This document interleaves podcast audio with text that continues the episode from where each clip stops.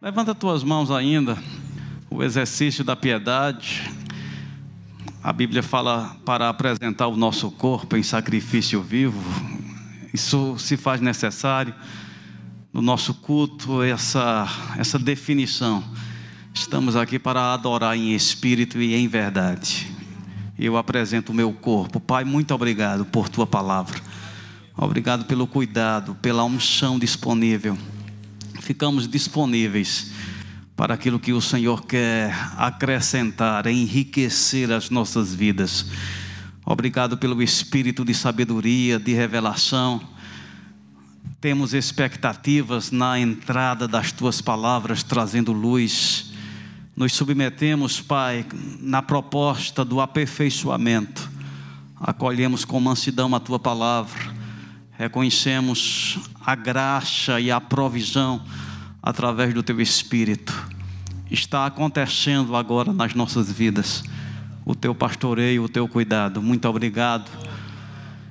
Em o nome de Jesus. Amém. Glória a Deus. Amém. Glória a Deus.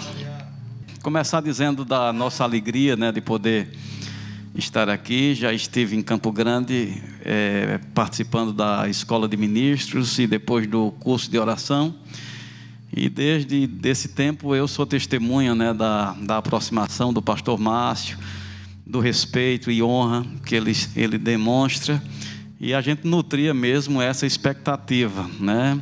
Fiquei com uma dívida em dobro, porque estávamos bem engrenados aí para vir há dois anos, eu acho, né? 2019 e numa escala que eu fui colocado pelo ministério, não foi possível chegar, mas estou aqui para pagar a dívida, amém?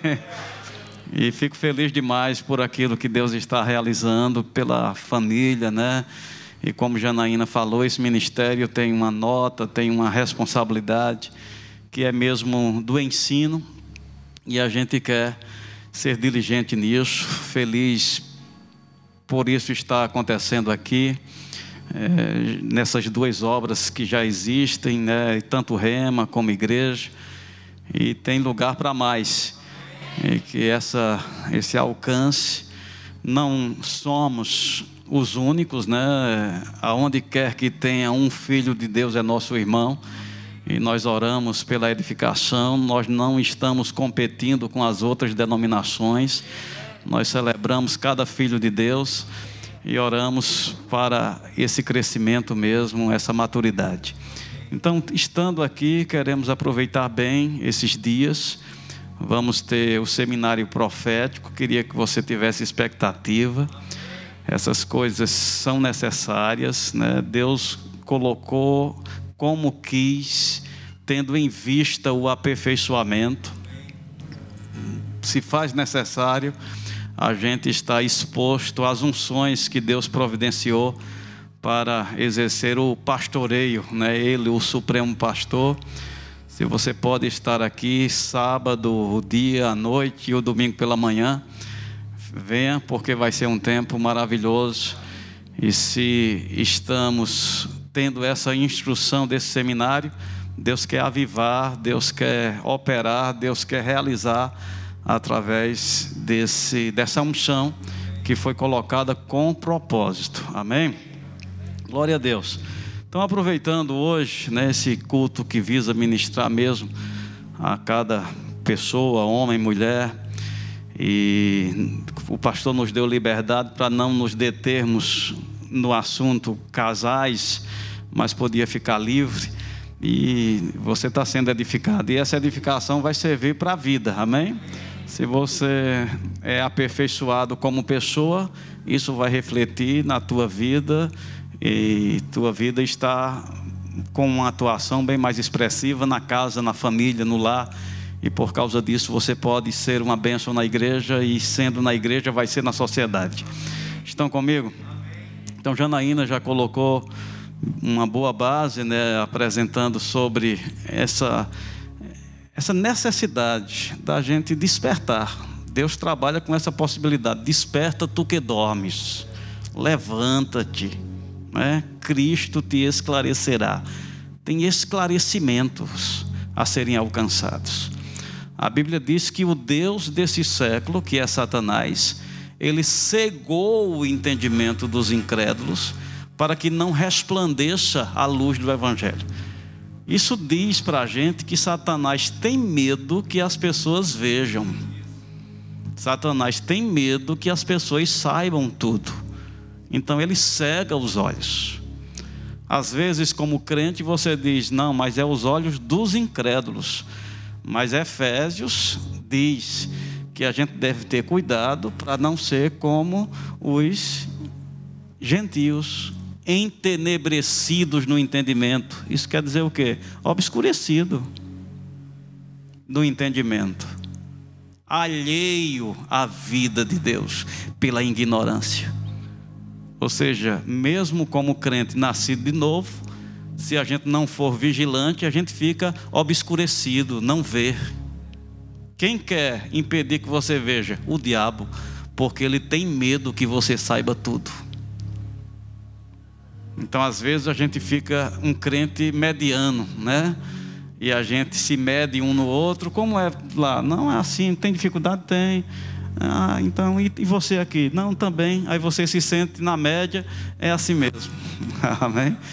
E é mais ou menos como a igreja, o corpo de Cristo está hoje, abaixo da média, aquilo que Janaína falou.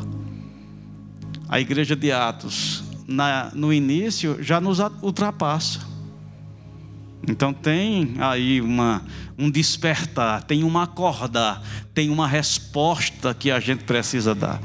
Eu estou determinado, gente, eu não vou terminar meus dias medianos. E eu não estou falando de título, de cargo, de função, não. Eu estou falando de profundidade. Eu estou falando de mergulho. Eu estou falando de maturidade. De Deus poder contar comigo como alguém idôneo que Ele possa realizar por meu intermédio, independente da proporção. Seja para ir ajudar Paulo na sua conversão, a sensibilidade e a coragem de enfrentar né, um talibã. Amém? Era mais ou menos o que Paulo representava. E lá estava Ananias, que não era dos apóstolos, nem tido como um dos ministros. Mas esse Ananias era maduro. Serviu a, serviu a Deus para evangelizar um Paulo. Amém. E esse Paulo alcançou nações. Mas se perguntar para Deus quem é mais importante, eu acho que Ananias foi 100% de fidelidade. Assim como Paulo também foi 100% de fidelidade. Eu acredito que eles vão desfrutar de um galardão semelhante. Porque Deus não vai galardoar a quantidade de coisas que fazemos, mas a fidelidade que a gente teve para com aquilo que Deus nos confiou independente da quantidade, mas a fidelidade. Você está comigo? Então, essa questão mesmo de querer essa luz. O Deus desse século, ele trabalha para cegar os olhos, para que não resplandeça. O diabo tem medo que você saiba. Agora eu tenho uma boa notícia. Os olhos que Satanás quer cegar, ou cegou, Deus quer iluminar. Amém? Efésios diz: iluminados os olhos para saberdes. O diabo não quer que você saiba, Deus quer que você saiba. Amém. Iluminados os olhos para saber, para saber o que? A esperança do seu chamamento, a riqueza da glória da sua herança nos santos e a suprema grandeza do seu poder que opera sobre nós os que cremos. Estamos vivendo dias difíceis, últimos tempos. Nesse livro que Jane falou, ele dá uma definição né, de é, nos últimos dias. Ele diz que essa definição no grego quer dizer últimos dos últimos. E ele, ele diz assim: é como você pegar o trem na última estação para o destino final. É o curso que a gente está agora. A gente já embarcou na última estação. Só tem agora o destino final. Então é o curso que falta. Esse é os últimos dos últimos. Serão tempos difíceis. Eu não sei você, mas quando eu me converti, há 35 anos atrás, os meus primeiros anos de convertido, eu ficava pensando, como vai ser isso? Amém. Eu acho que eu até preferia, naquela época, não chegar nesses últimos dias. Com o pensamento, vai ser difícil. E a gente olha e, e naturalmente tem esse pensamento. Mas eu tenho uma boa notícia para você. Amém. Aleluia. Vai ser um tempo glorioso. Amém. É um tempo difícil, grandes desafios, mas é um tempo glorioso. É um tempo da maior manifestação da glória de Deus em todo o curso da história. Eu não sei se você se vê como um privilegiado, amém? Agora não é só ser evangélico, não. O meu cuidado é que as pessoas têm se acomodado pensando, ser evangélico está seguro, eu digo, ser evangélico não está seguro. Amém. Porque tem pessoas que estão pensando, não, eu me converti, estou na minha igreja, estou seguro. Ei, gente, como Janaína ministrou, desenvolver o relacionamento, conhecer a Deus, os que confiam, os que conhecem o Senhor, é forte e fará coisas grandes. Então, a gente tem algo glorioso aí na frente. Me veio a lembrança. O que dizer dos dias em que o Egito amargou aquilo que nós conhecemos como as dez pragas do Egito? Eu não sei se você compreende, mas parece que era Deus pegando suas flechas, flechas, né, e jogando a ira de Deus, de Deus se vingando do Egito. E a gente fica com esse olhar: meu Deus, por que Deus age assim?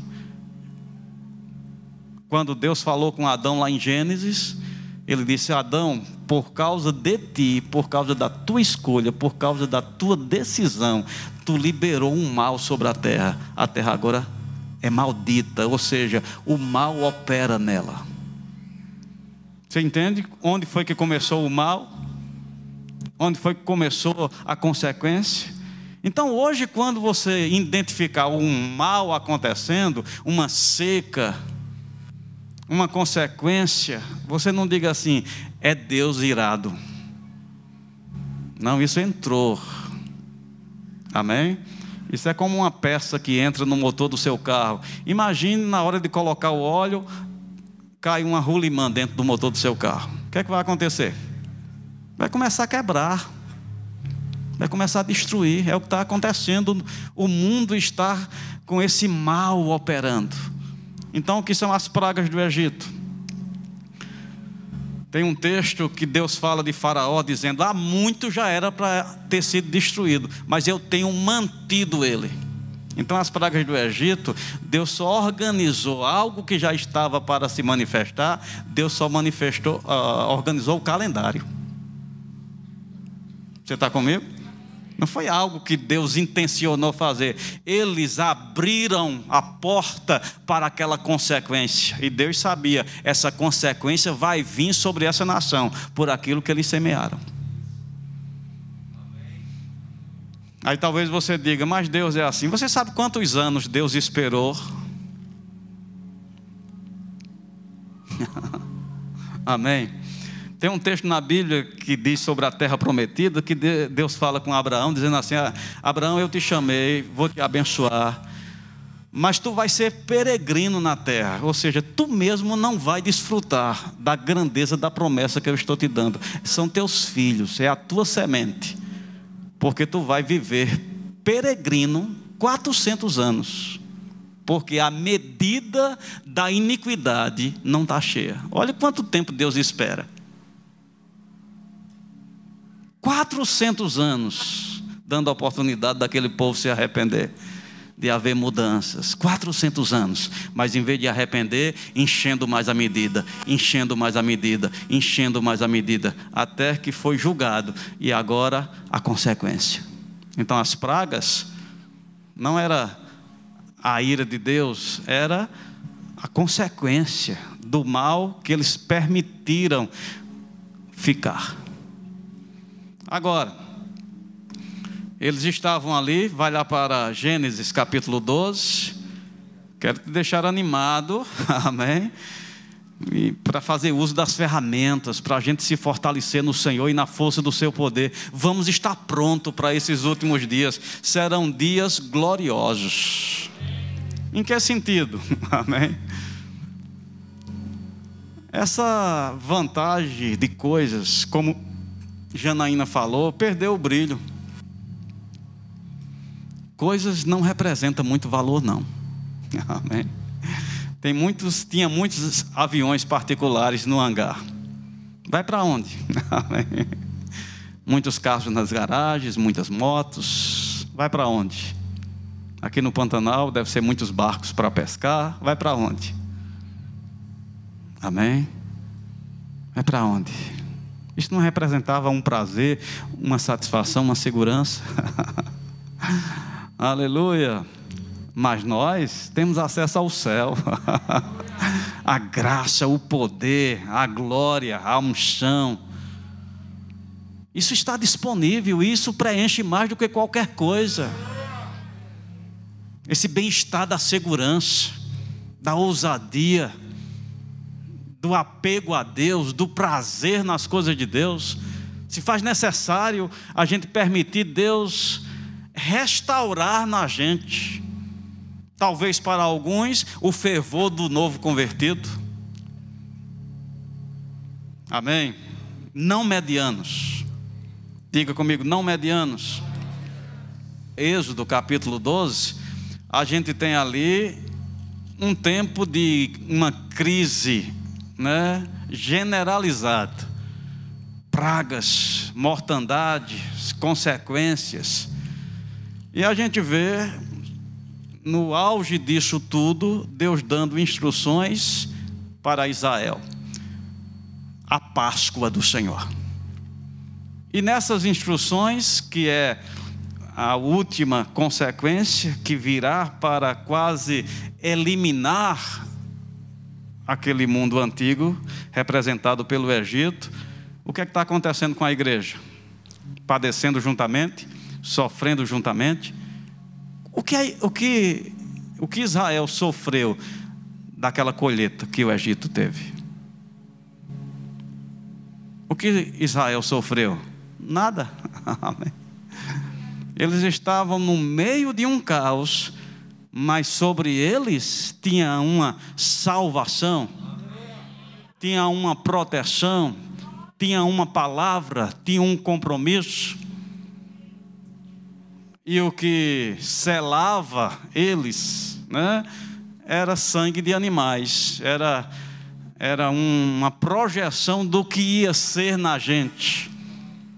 Aquilo que Paulo chega a dizer, né, como é de maior glória o ministério do Espírito, o qual nós estamos vivendo.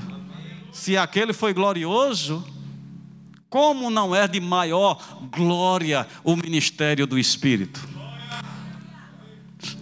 Deus nos habilitou para sermos ministros de uma nova aliança.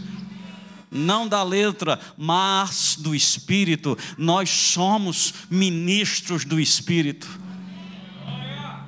E é interessante que diz que ele nos habilitou. Ou seja, você já está habilitado. Amém. Você já está habilitado. Ah, mas eu não tenho chamado nos cinco dons ministeriais. Ele não está falando sobre cinco dons ministeriais. Todos são ministros no corpo de Cristo. Porque fala sobre servir. Ministério da reconciliação, ministros da reconciliação, ministros de socorros, ministros nos cinco dons ministeriais. Deus nos habilitou para sermos ministros de quê? Diga, do Espírito. Ministros do Espírito. Você precisa se familiarizar com aquilo que você já foi habilitado.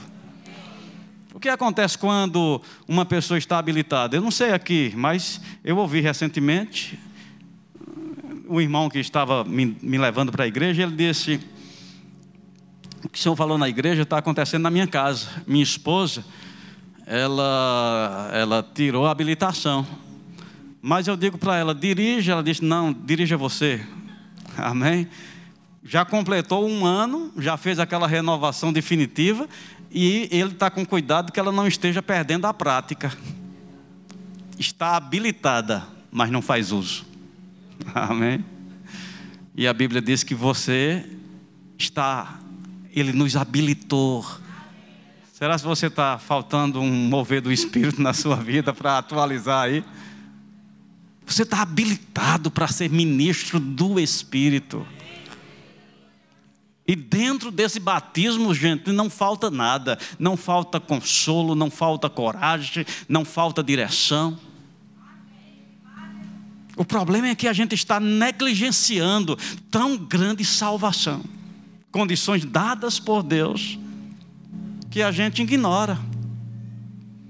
Mas vamos lá, concluir para essa, essa parte, para a gente concluir também ah, o, o que o Senhor quer compartilhar com você.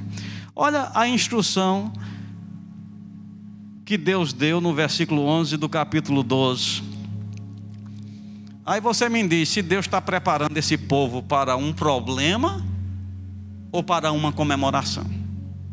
Amém. Ele diz assim: Olha, deste modo vocês vão comer a Páscoa. Versículo 11 do capítulo 12 de Êxodo. Lê a primeira parte, para ver se você está no versículo mesmo. Desta maneira o comereis. Como? Lombos cingidos, sandálias nos pés. O que mais? Cajado na mão. Comê-lo-eis a precha. É a Páscoa do Senhor. então, enquanto essa noite era de destruição, era de mortandade, toda casa ia ter um velório. Para os filhos de Israel, Deus estava dizendo: olha, é assim que vocês vão comer a Páscoa, porque enquanto está sendo um fechamento para o Egito, está sendo uma inauguração para vocês. Você está comigo? Está sendo uma inauguração para vocês. Vocês vão comer assim, preparados: lombos cingidos, sandálias nos pés, cajado na mão, ou seja, com postura de quem vai avançar. Não é de quem vai sentar para lamentar não é quem vai sentar, sentar para calcular, não é alguém que tem um destino. Você está comigo? É dessa maneira que você vai comer. Eu tenho isso como figura para esses últimos dias. Quando a Bíblia diz para ser fortalecido no Senhor e na força do seu poder, e ele diz: revestivos de toda a armadura de Deus, e começa a listar lá, calçados os pés, na preparação do Evangelho, a couraça da justiça, o cinto da verdade. Dentro dessa estrutura que vai qualificar você viver esses dias de forma gloriosa. Enquanto vamos ver muitas coisas difíceis, mas nós estaremos guardados emocionalmente, espiritualmente, fisicamente, financeiramente Amém. Nós somos a noiva. Amém. Nós somos a igreja. A nossa situação já está resolvida. Janaína falou, a passagem já foi paga. Amém. O embarque está organizado. Aleluia. E nós vamos, não vamos sair como fugitivos, não. Amém. Fortalecido no Senhor e na força do seu poder. Então nós temos uma figura aqui. Qual era? Como cingido os lombos como quem vai avançar. Eu queria que você entendesse que você precisa estar pronto e que você pode. Deus deixou provisão. Não vos deixarei órfãos, voltarei para vós. Rogarei ao Pai e ele vos dará outro consolador, para que fique convosco todos os dias. A Bíblia diz que somos santuários de Deus, o Espírito Santo habita em nós. Diga habita. Ele não visita, ele habita. E a Bíblia diz: se habita em vós aquele que dos mortos ressuscitou a Jesus, ele vivifica o corpo. Amém. A Bíblia diz: quando o Espírito vier, vier, ele vai guiar. No dia de Pentecostes ele veio. Ele vai ensinar. Amém. Ele vai consolar. Ele transforma. Amém. Ele ajuda. Ele concede o que falar. Ele coloca a palavra no abrir da boca. Eu fiz um levantamento. E eu cheguei a uma conclusão com versículos. Tudo isso que eu estou citando são versículos. Que o Espírito Santo foi enviado para fazer tudo a nosso respeito. Ele guia, ele ensina, ele convence, ele lembra, ele vivifica o corpo, ele derrama o amor no coração, ele dá poder, ele convence, ele transforma. O que é que falta? Não falta nada. Provisão plena. Agora, como Deus idealizou para ser? Não se ausente, até que do alto você seja revestido de poder. A assistência que Deus providenciou, Ele organizou para ser ministrada no batismo. É no batismo que a gente é assistido pelas condições da salvação. Não vos deixarei órfãos, eu enviarei o Espírito, é Ele que vai ser o agente desse tempo para proporcionar o pastoreio, o cuidado, a assistência. O que Ele faz? Ele ensina, Ele convence, Ele lembra, Ele unge. Ele diz o que deve fazer, ele diz o que está acontecendo. Ou seja, tudo. Agora, quando acontece? No batismo. Amém. No batismo. Se viver a experiência do batismo, você vai ser consolado, você vai ser ensinado, coisas vão ser ditas a você pastor falava algo antes do culto começar, coincide com isso aqui. Uma forma de ser mais é, objetivo, de ter um alcance, um resultado extraordinário, é pelo Espírito, está dentro.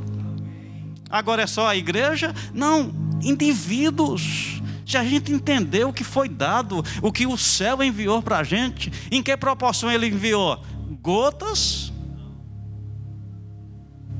Enviou em que proporção? Batismo, imerso, envolvido. Se faz necessário a gente despertar para o que foi dado, a gente estar negligenciando. Eu lhe afirmo: todas as fraquezas que nós apresentamos durante essa circunstância é uma sinalização que a gente não estava pronto. Não porque não pudesse, não porque o problema era maior do que a salvação, não. É porque a gente, de alguma forma, estava negligenciando. E se quiser perguntar para mim o que estava negligenciando, eu vou dizer o batismo. Porque muitas vezes a gente relaxa e a gente vive. Eu digo sobre a minha experiência. Eu queria ser batizado porque era uma evidência que Deus tinha aprovado sua vida. Então, há 30 anos atrás, eu desejava o batismo no ambiente que me influenciou, porque era uma sinalização que Deus estava aprovando a minha vida. Então eu busquei com essa motivação. E no dia que eu me vi falando em outras línguas, fiquei feliz demais, grato demais. Mas agora eu já estava fazendo parte do grupo dos batizados, porque me incomodava quando dizia aqui: quem aqui ainda não é batizado? De novo eu. Depois de batizado, eu não vi a hora do, do ministro perguntar de novo: quem aqui já é batizado? Ei, graças a Deus, estou do outro lado agora. Agora eu te pergunto: batismo no Espírito Santo é só para você mudar de lado? Amém. É só para você dizer agora que você teve uma experiência, que você sabe o que é falar em outras línguas. Eu não sei se essa expressão é bíblica, não, mas eu tenho que, só para te mexer com você. Você foi batizado ou está batizado? O que eu quero dizer com essa pergunta? Você teve uma experiência no passado, eu lembro, foi poder, viu? Eu lembro, eu falei em línguas, foi poder, foi bonito, foi bonito meu batismo. E agora? E agora? Não, eu sou batizado. Cadê a evidência? Cadê o mergulho? Porque se naquele dia que você era inexperiente, foi glorioso, e com esse tempo de experiência, amém? Como é que está agora? Mas infelizmente, a gente se contentou em cumprir ou fazer parte de uma estatística do grupo de pentecostais que já foram batizados no Espírito Santo, que acredita no batismo no Espírito Santo, mas não tem experiência de batismo.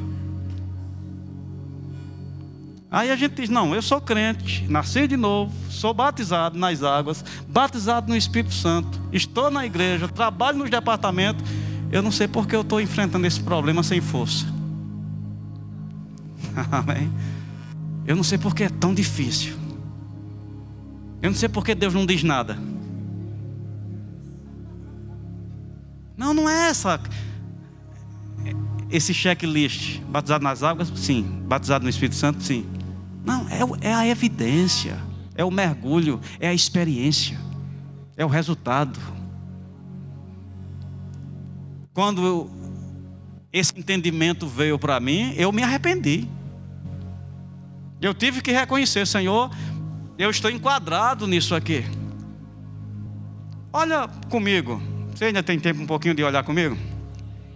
Fica comigo, gente. Eu quero deixar você com expectativa. Eu estou com expectativa nesse seminário. Porque esse lado do profético foi colocado por Deus. Ele é necessário. Amém? Tem pessoas que fazem a opção. Por mim, pensa uma coisa que não tinha na igreja, esse negócio de estranho, amém? É por isso que muitas igrejas se tornaram tradicionais e aboliram batismo no Espírito Santo, aboliram dons, manifestações do Espírito, porque é estranho, né? É estranho, mas é um estranho necessário. É um estranho que traz, temor é um estranho que deixa você atualizado com o céu. Se esquivar desse estranho, talvez deixe você anêmico espiritualmente.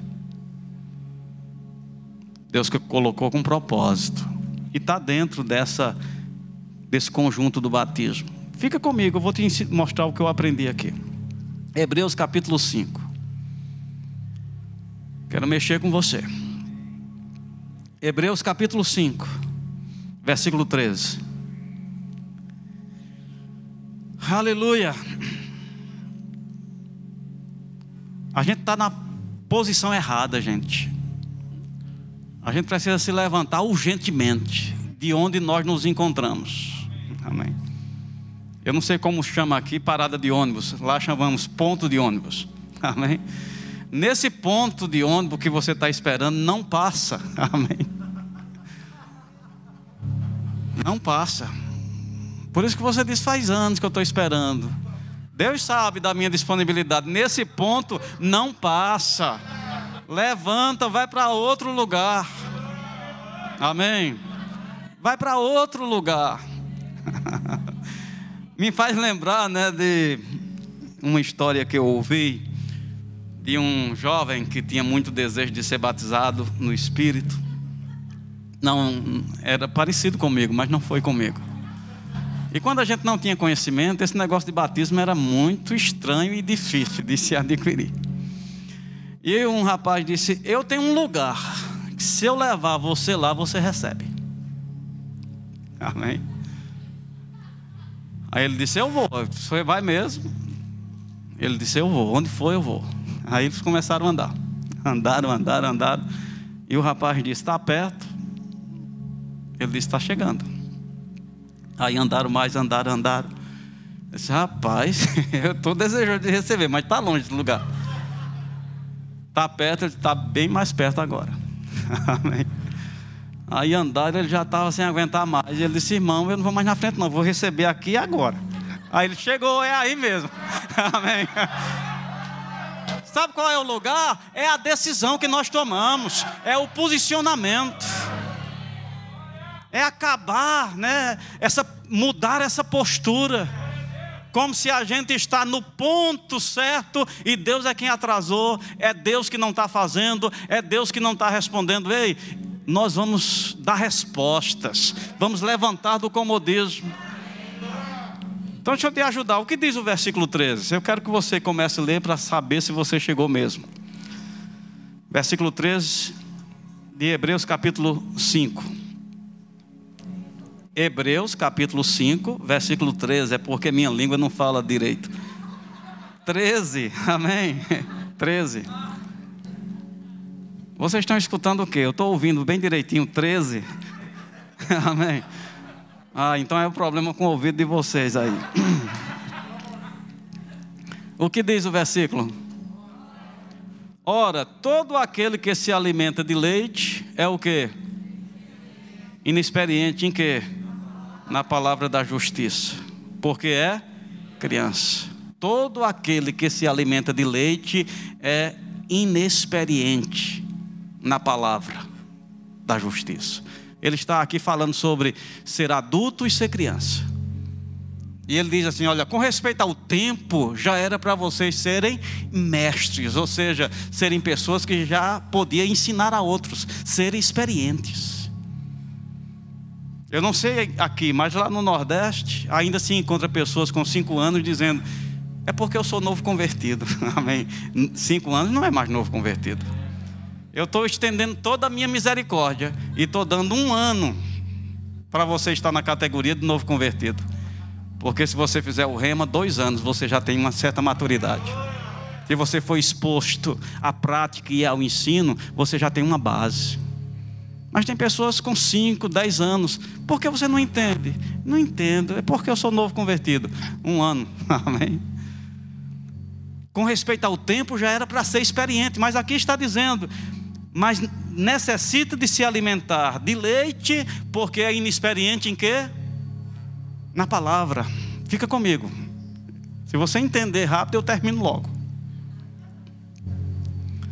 Inexperiente em quê? Na palavra. Eu sou crente há 35 anos, 36. Estou no ministério há mais de 25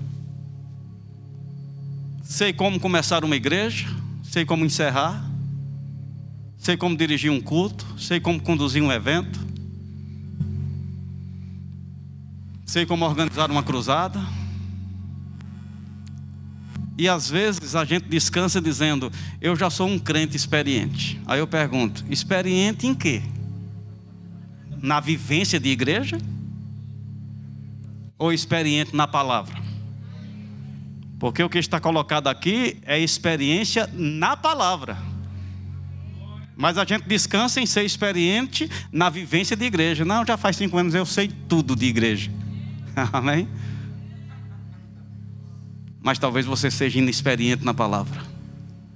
O que é uma pessoa experiente? E se eu falo na palavra, eu vou me referir agora ao Espírito Santo. Porque a ideia de Deus é não deixar a gente sozinho, é enviar um consolador e não gotejar um pouco dele, mas batizar você com ele. É nesse nível de preenchimento, batizado, imerso. Essa é a ideia do céu. Para quê? Batizado você seja ajudado, ensinado, guiado, consolado, curado. Mas eu te pergunto, qual a experiência que você tem com o Espírito Santo? Pode ser chamar você de mestre nessa área, ou chamar você de alguém que ainda se alimenta de leite. Posso mexer mais um pouquinho? Qual a frequência que você tem sido movido pelo Espírito para orar em outras línguas, com uma intensidade que foge dessa inicial. Porque tem pessoas que só vivem a parte inicial do falar em outras línguas, que é aquela que você faz botando força. E ora 5, 10 minutos. Tá bom, né, pastor? Graças a Deus já coloquei em prática. Cumpriu a sua obrigação de, de crente. Mas o batismo tem uma, uma profundidade. Quanto tempo faz que você foi movido pelo Espírito a orar com gemidos inexprimíveis? É raro, essa oração está se tornando rara. Tem que fazer para chamar as crianças para ver como é. Amém? Quanto tempo faz que você foi usado em línguas com interpretação? Quanto tempo faz que você foi usado em profecia? Quanto tempo faz que Deus lhe usou nos dons de revelação, palavra do conhecimento, a palavra da sabedoria, discernimento de espírito. Quanto tempo faz que Deus te usou nos dons de poder?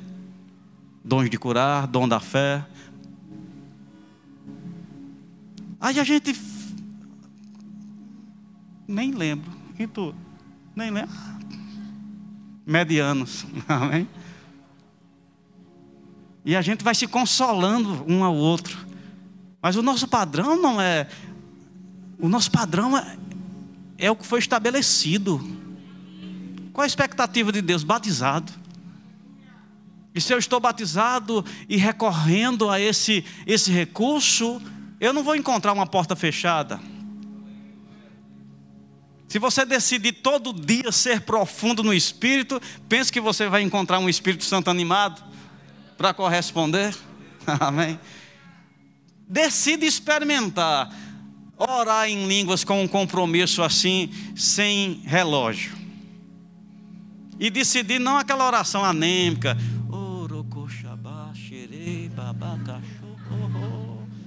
Não. Batizado, onde você entende o valor e mergulha naquilo, se deixa envolver. Vai dar trabalho parar. Vai dar trabalho parar, porque você vai ser tomado por uma condição, por uma força, por uma coisa te puxando. Vai resultar em quê? Em profundidade. Uma pessoa pode perguntar, pastor, quando é que eu sou curado? No batismo. Essa é a cura número um da parte de Deus. Tem imposição de mãos, mas a número um é aquela que você administra por você mesmo.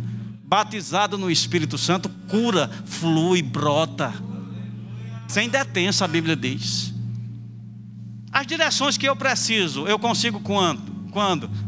Batizado. A força que eu preciso, estou meio desanimado. A força que eu preciso, batizado. Amém. Eu não estou entendendo umas coisas. Onde é que eu resolvo? Batizado.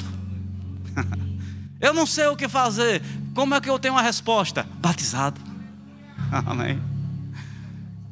E o que é estar batizado? É estar vivendo na atualidade uma experiência de profundidade e comunhão com o Espírito Santo. Porque a palavra diz assim: a graça do Senhor Jesus Cristo, o amor de Deus e a comunhão do Espírito Santo seja com todos.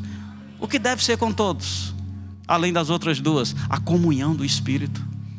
É pelo Espírito que, que Deus quer pastorear a tua vida, de forma que você vai dar uma volta e vai dizer: nada me falta tive problema, mas o Espírito Santo me encorajou. Sintomas de enfermidade veio, mas o Espírito Santo me curou. Estava sem saber o que fazer, mas o Espírito Santo me deu direção. Isso é para alguns? O batismo é para alguns? Então eu volto a perguntar: você se considera experiente ou inexperiente? Amém? O que é uma pessoa experiente? É alguém que fez uma vez, fez duas, fez três, fez quatro, fez cinco. É uma pessoa que já domina aquela condição. Eu faço essa pergunta, né? Quem aqui que fosse precisasse fazer uma cirurgia daquela antiga, né, que abria aqui, para fazer no coração e você estivesse, você não, uma pessoa estivesse nessa condição e o médico chegasse e dissesse assim: Eu estou com muita expectativa de fazer essa cirurgia, é a minha primeira. Eu não vejo a hora de começar. Eu digo que tu ficaria curado na mesma hora, tu pularia da cama. Porque, por mais que ele tenha conhecimento, ele não tem experiência.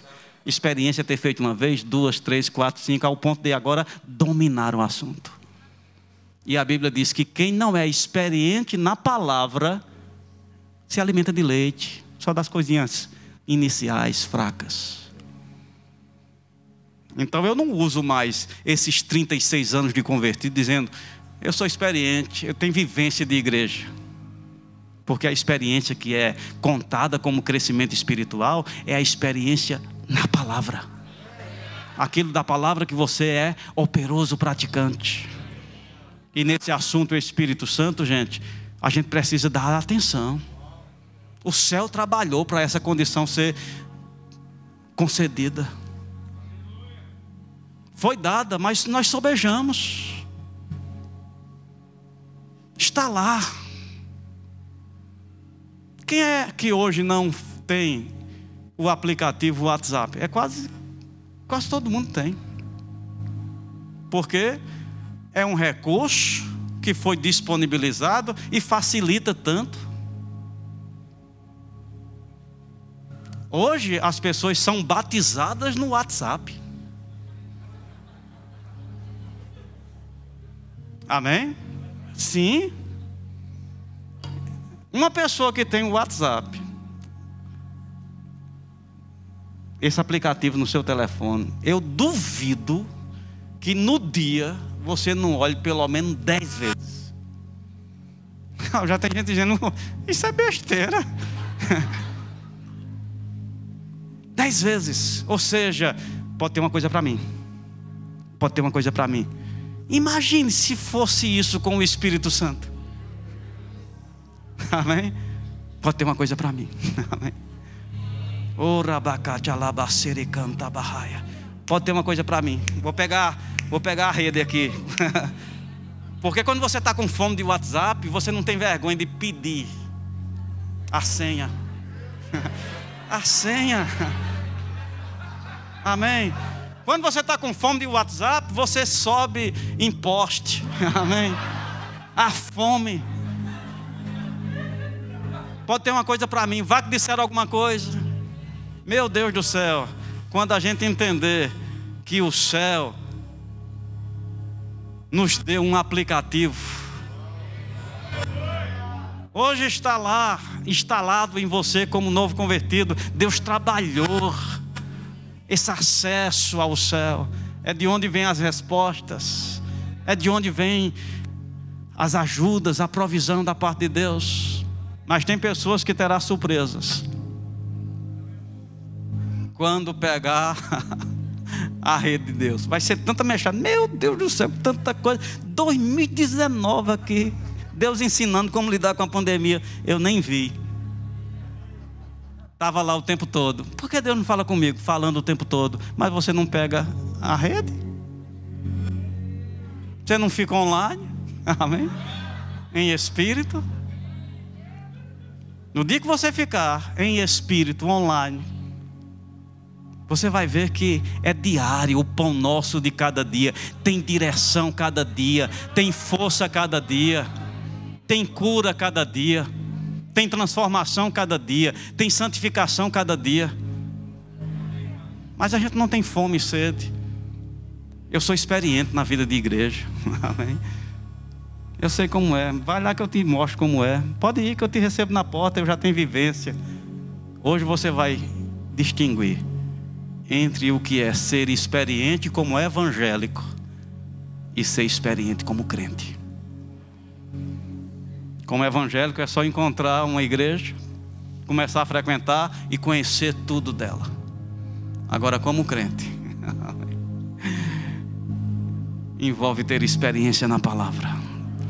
Deus disse isso, eu acolho, eu coloco em prática até dominar o assunto. Sobre o Espírito Santo, Nós vamos estar nessa conferência profética. E eu tenho uma coisa comigo nesse sentido. Quando Deus guia um evento para a liderança, é porque é aquilo que Deus está querendo proporcionar. E se Deus está querendo proporcionar, é porque há uma necessidade.